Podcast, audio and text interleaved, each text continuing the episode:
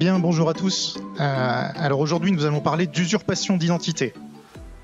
L'usurpation d'identité, selon les chiffres américains, euh, ça représente 500 milliards euh, d'impact financier sur les agences américaines, sur l'État fédéral.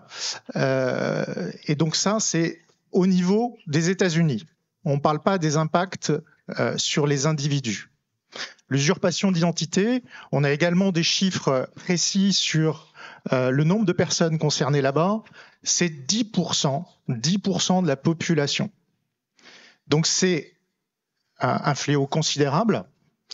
Et, et quand on imagine que la première matière d'une usurpation d'identité, ce sont les informations personnelles euh, des gens, euh, on s'aperçoit qu'avec les réseaux sociaux ou les fuites de données, euh, on a un fléau qui, ne, pourra que s'accélérer. Alors quelques chiffres euh, complémentaires là-dessus par rapport à ces, informations disponibles.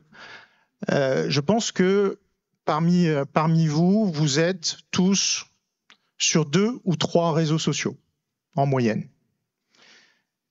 Autre élément, quand on regarde un événement cyber que vous connaissez euh, sûrement, qui sont les ransomware et les fuites de données.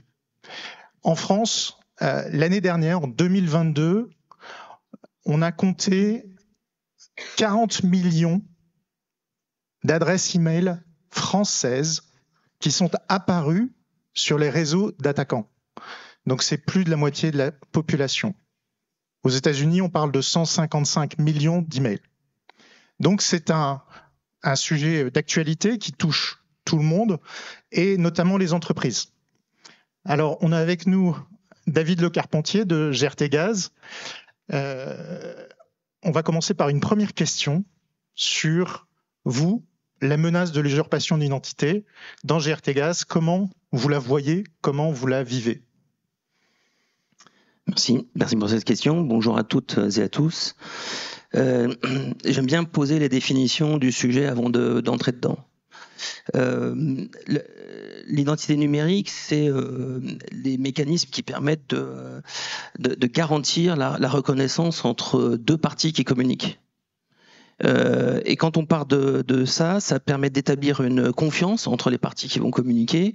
Et, de là, on peut se poser la question de finalement quelle est la menace par rapport à ça?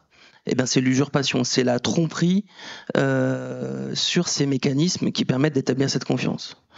Alors je développe euh, en entreprise, puisque moi je vais surtout développer cette, dimension-là. En entreprise, la, menace, c'est de couvrir l'ensemble de ces euh, vulnérabilités, de ces, problématiques. Elles sont de grandes natures. Tu citais les exemples d'attaques de, sur des qui, impliquent des, hommes, mais on a aussi des machines en entreprise, on gère très bien euh, l'aspect, euh, la sécurité des, communications entre les systèmes. C'est plutôt, euh, euh oui, si, on gère très bien quand même, euh, on doit le dire. Et, ça permet de, d'établir au sein de l'entreprise et entre nos, systèmes informatiques la sécurité des communications. Les, attaquants vont chercher dans ce domaine-là à euh, opérer des actions malveillantes euh, de différentes natures hein, euh, pour faire des actes de, criminalité, faire de l'ingérence, de l'espionnage. Donc ils vont chercher à usurper ces mécanismes-là à ces fins-là, à des fins criminelles de différentes natures.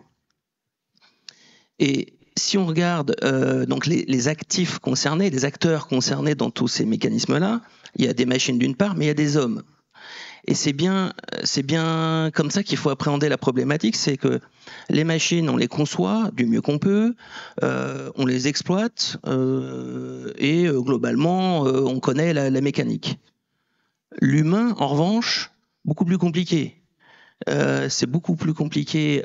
déjà, c'est pas programmable ou très peu ou très peu durablement, et surtout, c'est très exposé à ce qu'on appelle l'ingénierie sociale, à toutes les failles cognitives qui vont tromper ces mécanismes sur les identités, sur l'identité, et ça génère euh, on va dire des, conséquences. Le, ransomware est souvent euh, initié par une attaque par mail, hein, donc on va chercher cette faille cette faille humaine.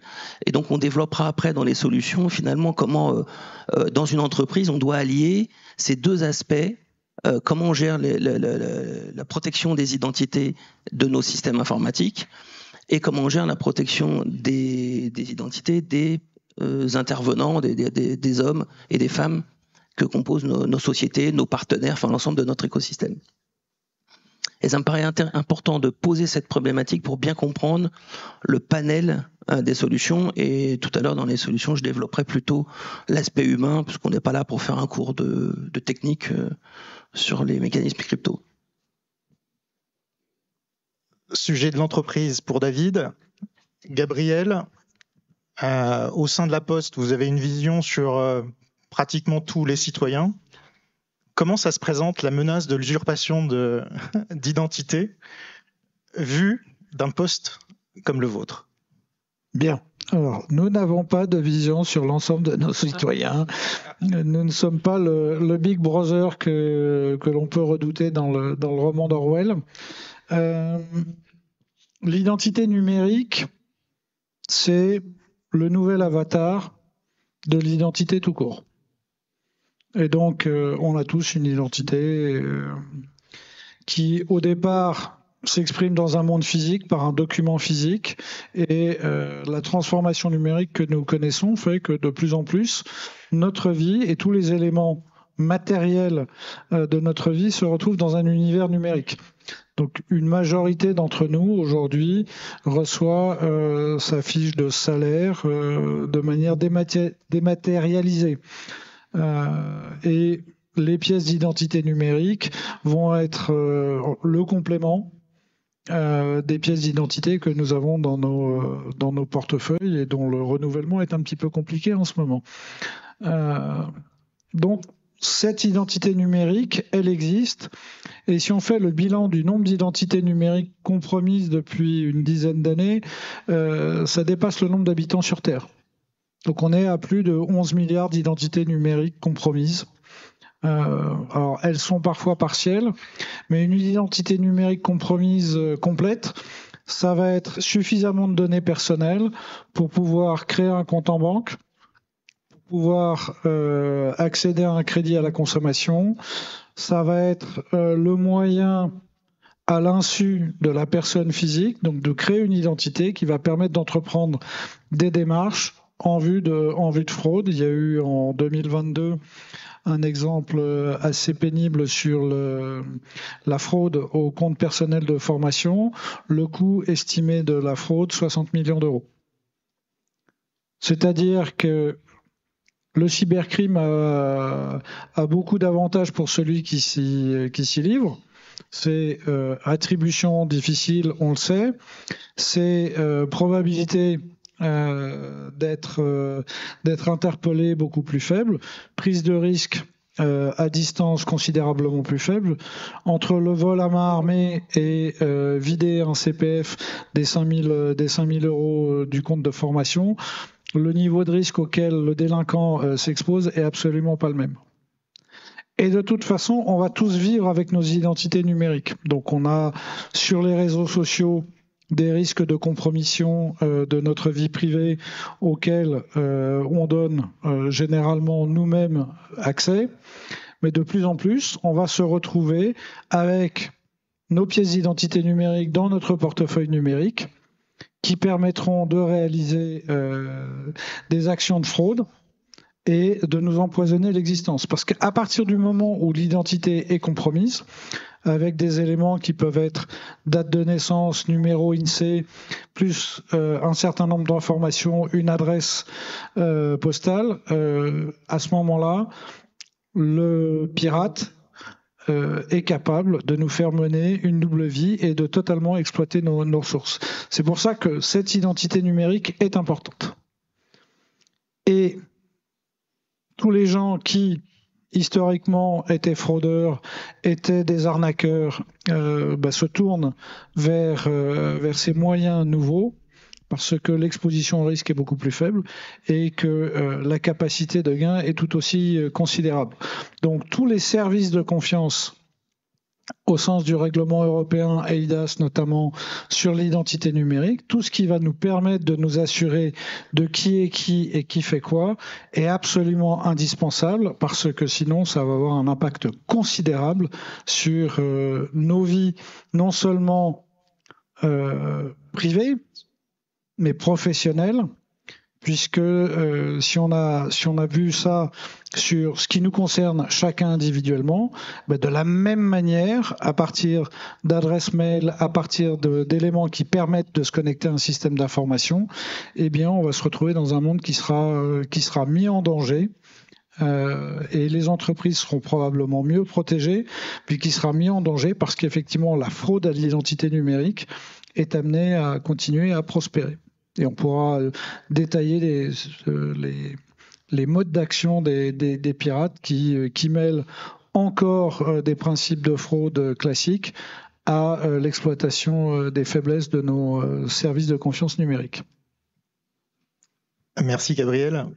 Alors Ingrid, au sein de, de Tetris, vous travaillez sur des moyens de cyber pour protéger les entreprises.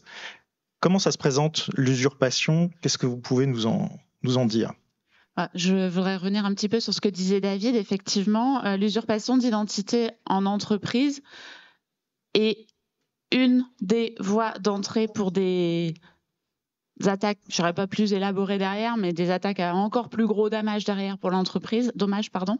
Euh, ces contributeurs, l'usurpation d'une identité d'un des collaborateurs peut être contributeur de ce qu'on appelle l'initial access, qui peut derrière permettre, bah, donc c'est l'entrée, hein, euh, en, voilà, l'entrée du malfaiteur dans le parc et puis son déplacement latéral potentiellement sur le parc et potentiellement prise de contrôle, etc., etc. Enfin, ce, qu'on a commencé un petit peu à glisser comme idée, sans, rentrer dans, sans rentrer dans la technique. Euh, oui, l'usurpation d'identité a, deux aspects, l'aspect perso et l'aspect pro. Et dans l'aspect pro, euh, le point va être euh, au-delà de toutes les actions de sensibilisation et toutes les actions humaines qui devraient faire le focus de toute cette table ronde et qui seront l'essentiel.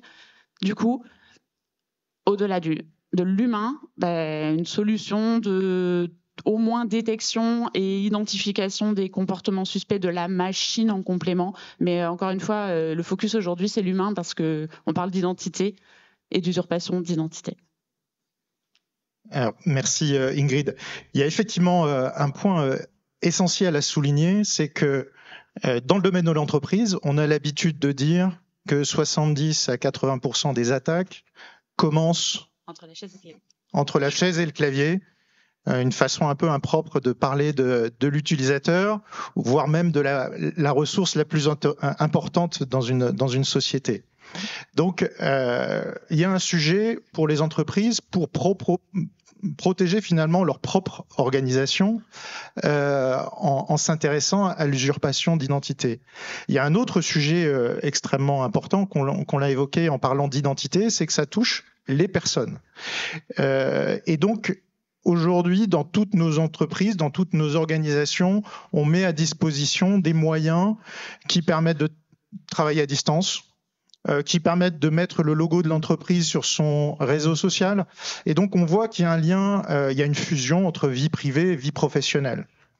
Donc, finalement, la menace de l'usurpation d'identité, c'est une menace pour euh, l'organisation, bien entendu, par rebond, euh, mais c'est une menace aussi fondamentale euh, vers les personnes dans leur vie privée. Et il y a des impacts absolument colossaux sur sur la vie privée. Alors en France, on a quelques chiffres importants sur l'usurpation d'identité documentaire. On sait que ça touche entre 200 et 250 000 personnes par an, des personnes qui rentrent dans un cercle euh, infernale euh, lorsqu'il y a euh, création d'une personne morale, création d'une société à leur nom, des dettes, euh, etc., qu'elles doivent rembourser et elles doivent faire acte, euh, preuve de leur bonne foi. C'est un véritable euh, enfer pour elles. Et, et lorsqu'elles sont salariées, il y a un impact direct aussi sur, bien entendu, leur engagement au travail qu'on peut bien imaginer. Alors, la menace augmente. elle est protéiforme. toutefois, aujourd'hui, il y a des solutions. Alors, on va parler maintenant de, solutions. Au sein de GRT Gaz, David, comment vous envisagez les solutions et qu'est-ce que vous avez mis en place depuis quelques années pour, euh, pour travailler sur ce, sujet précis? Euh, alors je, vais repartir de la définition de tout à l'heure hein, pour essayer d'être cohérent dans mon propos. Euh, le point, le dénominateur commun de toute la problématique autour de l'usurpation d'identité, des identités techniques ou humaines, c'est l'homme. Les machines, elles sont configurées par des humains, elles sont conçues, configurées, exploitées par des humains. Je ne vais pas développer ce point-là, mais en gros, il euh, faut les former, il faut qu'ils soient au bon niveau euh, pour, pour nous assurer que les systèmes techniques entre eux communiquent de, de, la manière la plus, la plus sûre. Et ça, globalement, on sait, on sait faire et on sait surmonter la problématique. L'autre dimension, c'est la dimension humaine, euh, c'est-à-dire l'utilisateur. Et l'utilisateur, je disais tout à l'heure, il a au moins deux vies la vie pro, la vie perso. Des fois, il peut en avoir d'autres, hein, des vies cachées. Et, ces vies euh, ne font qu'une. les malfaiteurs, les attaquants, vont considérer tous ces aspects en une seule fois. Ils vont pas dissocier le, matin avant 8 heures ou le matin après 8 heures. Est-ce que j'ai pris le boulot ou est-ce que je suis encore à la maison quand je lis les news? Et donc, si je veux protéger mon entreprise et les utilisateurs qui sont euh, déterminants dans le système, eh bien, je dois considérer l'ensemble des, vies de, mes, utilisateurs. On a commencé par euh, évidemment sensibiliser, euh, nécessaire, sensibiliser, faire comprendre les, impacts et le faire sur toutes les vies, la vie pro, la vie perso. Euh, et je peux témoigner que c'est une approche qui marche, ça touche, ça donne du sens. Et quand je me protège bien la maison, quand je clique pas sur les liens du CPF ou le smishing pour mon colis, euh, eh ben j'ai les mêmes réflexes au bureau. Donc ça, sensibiliser en ne distinguant pas les, moments où, j'ai à, me préoccuper de ce sujet-là, de l'usurpation de, de, mon identité, qu'elle soit personnelle ou professionnelle, alors j'ai déjà gagné un point. ça, c'est pour développer du réflexe. Le deuxième aspect, c'est que eh bien, il y a des nouvelles menaces, euh, il y a des choses qui nous échappent, et ça, le, commun des mortels n'a pas accès. Euh, on fait, enfin, le, je sais pas si vous vous faites de l'osint le soir en rentrant, mais euh, normalement non, si vous êtes normalement constitué. Du coup, on fait appel à des professionnels pour deux dimensions.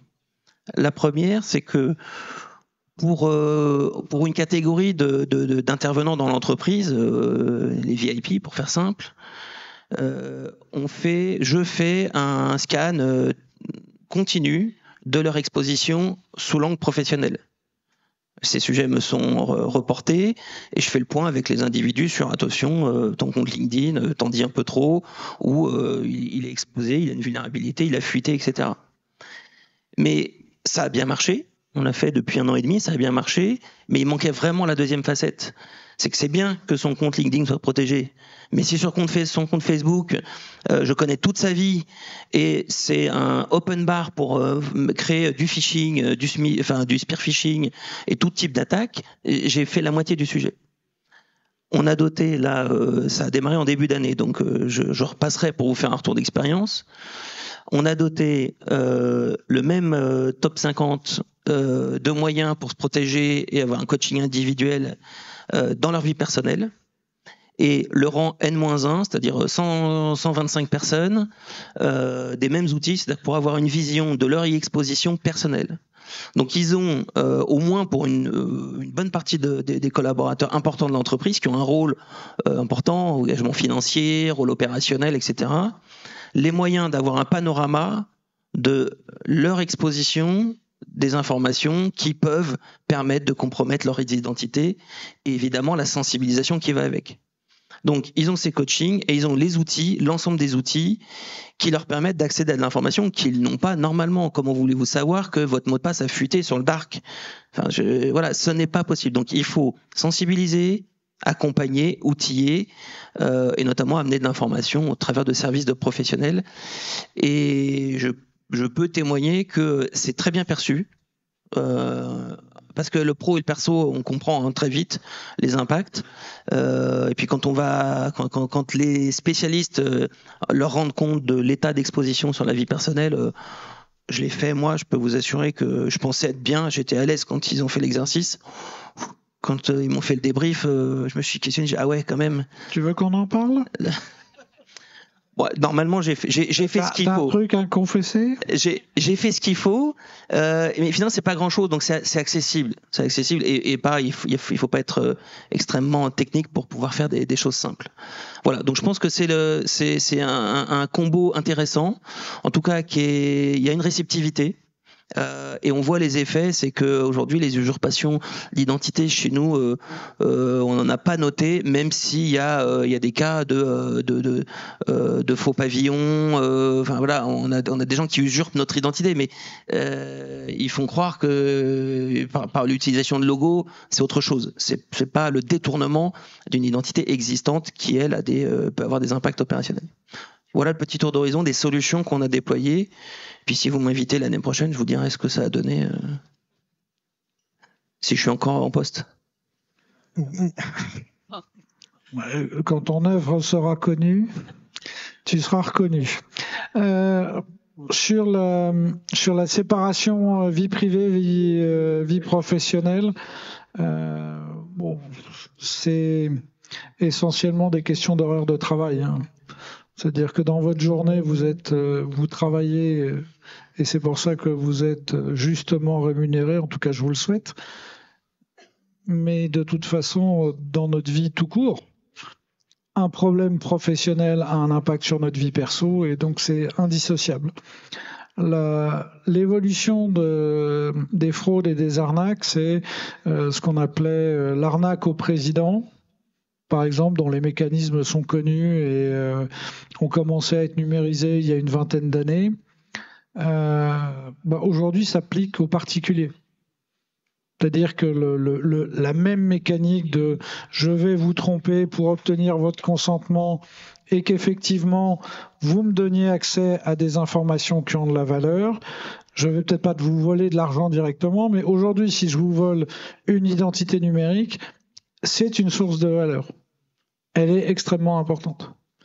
Et tous ces mécanismes qui semblaient très sophistiqués euh, et qui sont un peu complexes à mettre en œuvre, bah, vont continuer, euh, à se, multiplier, amplifiés par, euh, je dirais, les capacités de création ou de contrefaçon euh, qui se développe à, vitesse grand V. Donc, de grand V, on peut parler de, de deepfake, ça doit être un peu plus loin sur, euh, sur la liste des questions, mais euh, il, est, il, est, quand même bluffant qu'avec des technologies simples, on arrive à contrefaire la voix de quelqu'un et de tenter cette arnaque. Donc, le, le, monde de l'arnaque porte sur l'identité numérique parce que l'identité numérique a une valeur mais de toute façon, on va être exposé à cette forme de criminalité euh, en permanence. Réponse à ça Essayez d'avoir euh, quelque chose qui garantisse la préservation de nos, données qui ont cette valeur, puisque ces données permettent de créer cette identité premier asset à protéger, si je puis dire, ou première zone à protéger, je pense que c'est le système d'archivage que tout le monde euh, exploite le plus au monde, c'est sa boîte mail.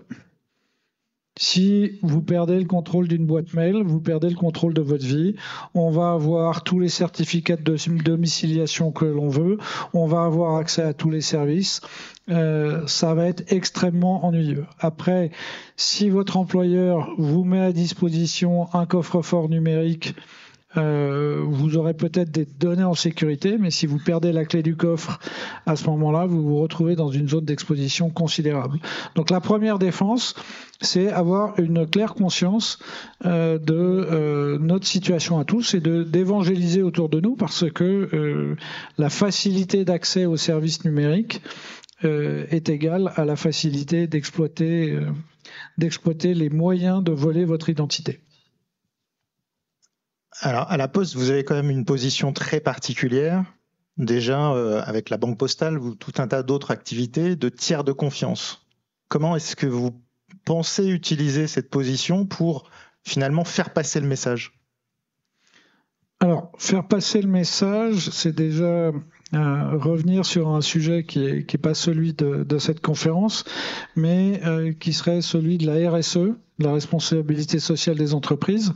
Euh, et effectivement, la Poste est un service perçu comme un service public et la, Poste vous appartient, euh, euh, plus qu'à moi puisque vous y, avez, euh, vous y avez recours et elle est perçue comme ça par nos concitoyens. Donc, quand on vit dans un monde où la correspondance papier échangée passe de 18 milliards d'objets à 6 en 15 ans, où vont passer ces informations Elles vont passer sous une forme numérique. Et donc aujourd'hui, le rôle de la Poste, c'est d'amener des solutions qui garantissent cette confiance numérique. On va passer du secret des correspondances tel qu'il était assuré sous Louis XI à... C'est là que ça a commencé, madame. Hein c'est ici. Ça a commencé comme ça et on passe de la protection du secret des correspondances à la protection de votre vie numérique puisque c'est la nouvelle dimension où euh, l'entreprise doit s'inscrire pour continuer à vivre et à apporter à nos concitoyens le service que nos concitoyens attendent. Donc la mise en place de services de confiance tels que l'identité numérique de la Poste a euh, pour objet de vous apporter un outil qui protège votre identité numérique. Et effectivement, euh, on a été les premiers à partir de 2019 à avoir une identité numérique euh, dont le niveau de sécurité était substantiel au sens d'EIDAS. Euh, mais après, qu'est-ce qui nous est arrivé? Ben, Pendant deux ans, on a été un peu dans le désert parce qu'on attendait des services numériques qui requièrent ce niveau de sécurité. Et il faut qu'on s'y mette tous. Donc là, lors de la première conférence qui parlait de cyberterrorisme, on a un peu dérivé sur les sujets de réglementation. Eh bien, aujourd'hui, on va vite dans un monde où il va y avoir davantage de sécurité par de la réglementation qui va créer des obligations. Et euh, pour une entreprise comme la Poste, bah, c'est créer les services qui sont conformes aux exigences de sécurité et les rendre accessibles au plus grand nombre. Ingrid, côté Tetris, comment tu vois les solutions? Euh, en fait, je voulais faire un rebond sur, euh, sur, euh, sur ce que vous avez dit. Et à un moment, Gabriel, vous avez utilisé le mot la contrefaçon. En fait, l'usurpation d'identité, c'est dans le monde numérique ce qu'on aurait appelé la contrefaçon dans le monde physique. Et je voulais remonter d'un cran en tant qu'entreprise. Parce que tout à l'heure, David, tu disais, il y a des petits malins ou plus ou moins qui se prétendent collaborateurs de GRT, Gaz, etc., qui, alors qu'ils habitent dans d'autres pays et sont absolument pas collaborateurs.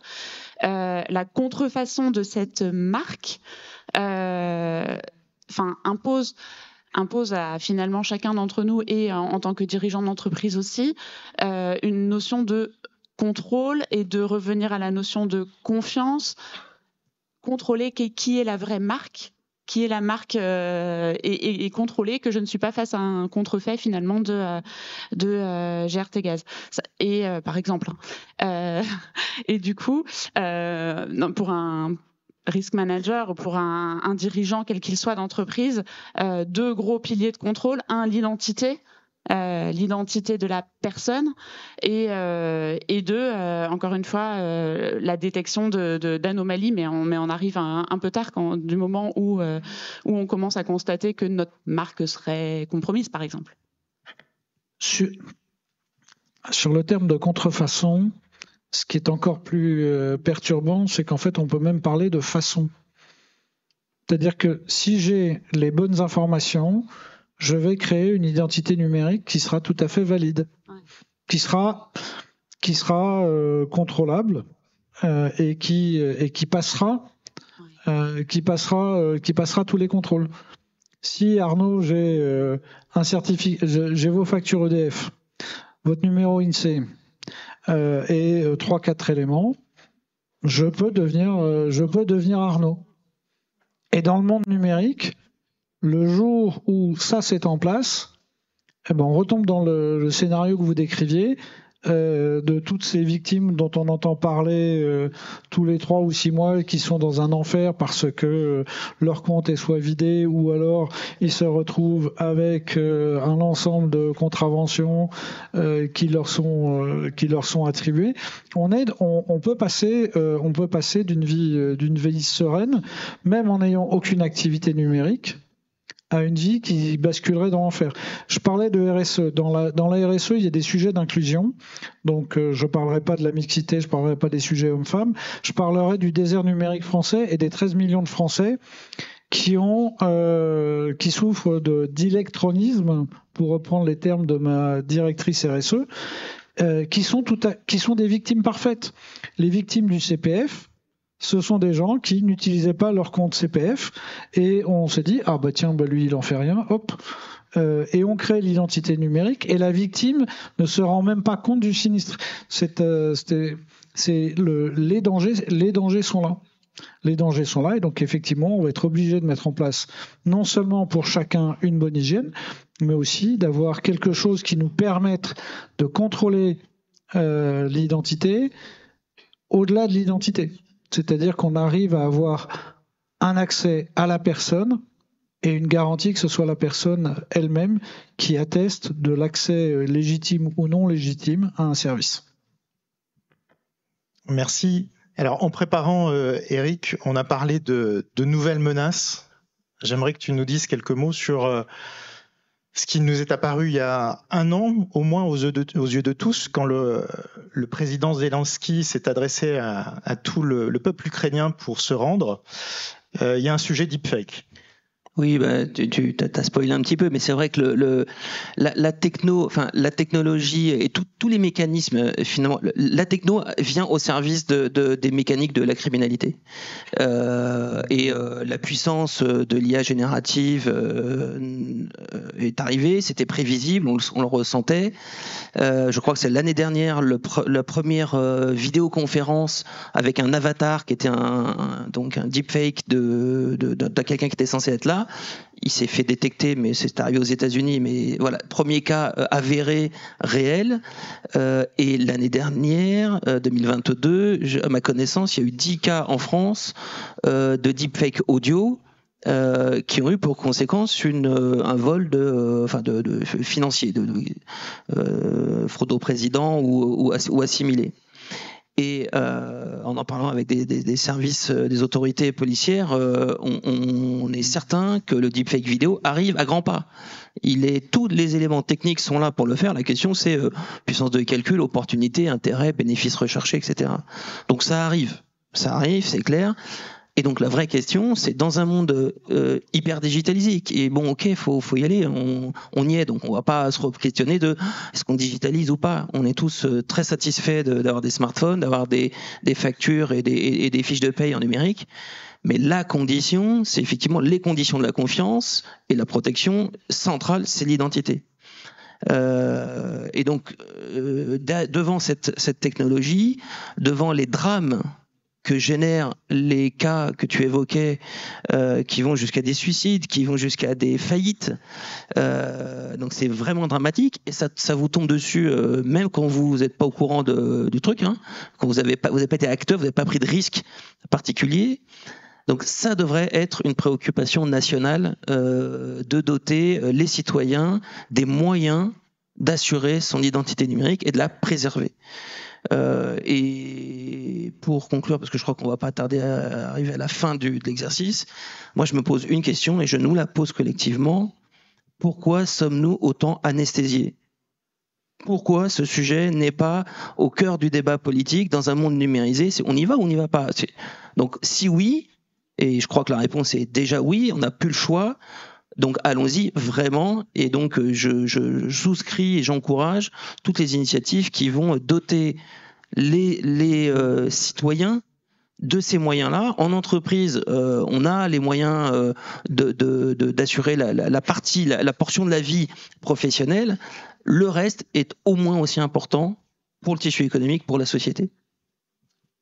Gabriel, pour conclure, un mot pour nos autorités, pour interpeller nos autorités sur le futur de l'identité en France Alors non. Non, non. Je... Non, je céderai pas. Enfin, je, comprends le sujet, c'est assez français mais euh, il, appartient pas de demander, euh, enfin il appartient pas à un ciseau d'un grand groupe euh, public de dire à l'État faites tout pour nous. au contraire, je pense que les réponses elles sont dans la salle, elles se retrouvent chez les éditeurs, dans les dans les startups, dans les gens qui vont réfléchir à ça. Et le, point clé pour moi, c'est comment rematérialiser la sécurité numérique. C'est est-ce qu'il y a des pistes à explorer qui nous permettent d'avoir quelque chose qui protège physiquement notre identité numérique? Et je, je pense que ce sujet-là moi m'intéresse plus parce que on le connaît dans l'identification multifacteur il faut qu'il y ait quelque chose qui soit hors de portée des arnaqueurs et des voleurs. Et ça, pour, pour le coup, pour moi, c'est pas la responsabilité de l'État, c'est la responsabilité du marché de proposer ces solutions, d'avoir quelque chose d'intelligent en France. Euh, qui puisse être généralisé au niveau européen et devenir un standard. Et cette piste-là, s'il n'y a personne sur ce secteur-là, ben, il faut y aller. Merci beaucoup. Alors moi j'ai une question pour Monsieur De Brosse euh, du groupe La Poste. Euh, où est-ce que vous mettez le curseur entre le besoin de sécurité et en même temps parfois la friction que l'on crée chez l'usager quand il doit ouvrir un recommandé et qu'il doit se filmer avec sa caméra? Moi il y a des recommandés, je vous avoue, j'ai même pas, je les ai même pas ouvertes tellement c'était compliqué. J'ai pas compris votre question. Ben, quand, on, euh, quand on reçoit un recommandé de La Poste, un recommandé numérique. Oui. On doit se filmer avec sa caméra, on doit euh, euh, filmer les différents angles du visage, on doit envoyer ça, il faut avoir une connexion. Ça, crée de la friction. Alors, vous avez un, vous me parlez d'expérience utilisateur. Vous oui, dites c'est pas c'est pas simple de garantir sa sécurité sur un document euh, qui est un, recommandé électronique. Le, le, recommandé électronique, il a vocation à être une pièce opposable. Ça veut dire qu'on doit démontrer que vous avez reçu cette notification. Il y a plusieurs manières de le faire. Si vous le recevez sous un format électronique, on est obligé de prendre toutes les mesures de sécurité pour les raisons qui ont été euh, la cause de cette table ronde. Deuxième élément, sinon, allez le chercher dans le monde physique il y a 7200 bureaux de poste ouverts et 17 200 points de présence en France. On a forcément près de chez vous. Sauf que quand, il est envoyé recommandé euh, numérique, on peut pas aller chercher à la poste puisqu'on l'a sur notre boîte mail. Donc euh, on peut plus dire à l'expéditeur après il faut le renvoyer. Et, deuxième élément, vu votre grand âge et le mien, il va falloir qu'on s'y fasse parce que c'est le monde dans lequel on va vivre. Euh, je disais, on est passé de 18 milliards d'objets transportés par euh, la poste à 6. Euh, l'avenir, et je suis au regret de le dire, et pas la correspondance épistolaire euh, sous, euh, sous enveloppe. C'est bien dommage. Mais de toute façon, on va progresser dans la qualité d'expérience utilisateur. Et effectivement, ben, vous vivez une période historique et je vous en félicite. Merci, monsieur. Est-ce qu'il y a des questions dans la salle? Est-ce qu'il y a des questions dans la salle, s'il vous plaît? Voilà, monsieur. Euh, bonjour. Euh, est-ce que vous voyez que euh, le déploiement de l'identité numérique unique est un, contrôle de, mitigation efficace de risque par, nature, l'identité numérique, je, passerai la parole à, mes, camarades, l'identité numérique, elle est multiple. Vous pouvez avoir autant d'identités numériques que vous voulez. On évoquait, on est passé d'un monde où on avait un identifiant, un mot de passe pour un accès à un réseau social, à une vie, et puis on a besoin de cette identité numérique pour accéder par exemple au service de France Connect, et puis on a des services qui demandent une identité numérique d'un niveau supérieur. Donc vous allez vivre avec plusieurs identités numériques. L'identité numérique unique, elle n'est pas prévue, notamment au niveau européen, au sens du règlement EIDAS. Principalement, l'identité numérique de chaque pays doit être reconnue par les autres. C'est ça le règlement européen. Et donc, on va vivre avec un monde à identité multiple. J'ai rien à ajouter, je suis tout à fait en phase. Je vais donner un exemple euh, à titre personnel. quand je le dis, ça surprend toujours. Je suis un feignant, moi, dans, mon, dans, la vie de tous les jours. J'aime pas saisir les logins, mots de passe. C'est quand même globalement les deux, les deux éléments qui caractérisent une identité euh, numérique. Euh, par contre, je suis un peu sérieux, je les gère dans un coffre-fort. Et puis ça me permet aussi un truc, c'est de, de, les énumérer, de les compter. Dans le domaine professionnel, je dois en être à peu près à 300. Et dans le domaine perso, je crois que j'atteins les 400. C'est-à-dire qu'en gros, je gère, euh, je gère, enfin, ou plutôt pas, euh, mais je manipule et je détiens euh, plus, de 700 identités techniques qui sont déposées ici et là. De toute façon, pour, pour récupérer mes chaussures sur le cordonnier, il faut que je mette mon login mot de passe. Pour obtenir mon colis, il faut que j'ai mon identité. Donc de toute façon, en, nombre, on en aura plusieurs. Euh, je pense que l'exposé que je viens de faire le démontre. Après, l'expérience utilisateur, c'est comment je simplifie son usage, comment je trouve des tiers qui peuvent me permettre de fédérer tout ça. Ça, ça va être effectivement des évolutions nécessaires parce que euh, parce que cette discipline euh, que, que j'adopte depuis quelques années euh, pas toujours simple. En tout cas elle demande un peu de technicité. Euh, et, le, le, champ dans lequel ça s'applique enfin quand je vais récupérer mon ticket de, de, de péage bientôt il va falloir que je mette mon login mot de passe. J'aurai pas toujours mon téléphone mon clavier pour l'enregistrer. Donc il va falloir trouver des manières et je pense que la piste du physique de, de quelque chose de physique a, a un intérêt de, de, de simplifier l'expérience utilisateur autour de face à cette diversité d'identité, euh, l'idée est de pouvoir euh, préserver celle-ci dans ces différents moments de la vie. Euh. Bien, bah écoutez, on va pouvoir remercier nos intervenants. Merci beaucoup. Merci de votre écoute.